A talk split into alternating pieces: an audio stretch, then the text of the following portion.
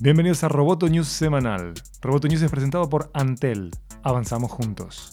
Mi nombre es Miguel Ángel Dobrich y junto a Natalia Arralde daremos las noticias más relevantes del mundo tecnológico.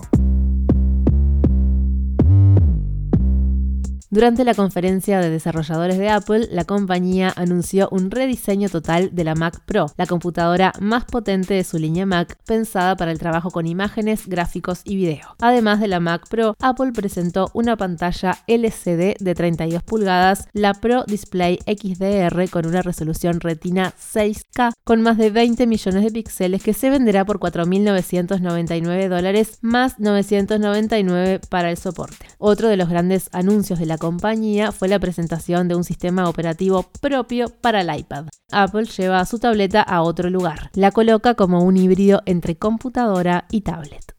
El servicio de streaming de videojuegos de Google, Stadia, será lanzado en noviembre en Estados Unidos, Canadá y 12 países europeos, con al menos 31 juegos de 21 sellos diferentes. Para poder disfrutar de Stadia inicialmente, habrá que comprar un kit de unos 130 dólares, eso incluye un joystick, Chromecast Ultra, 3 meses de Stadia Pro y un Buddy Pass de 3 meses también que le permitirá a un amigo que juegue contigo. El costo de Stadia será de 10 dólares al mes y según anunciaron, para 2020 habrá una versión gratuita.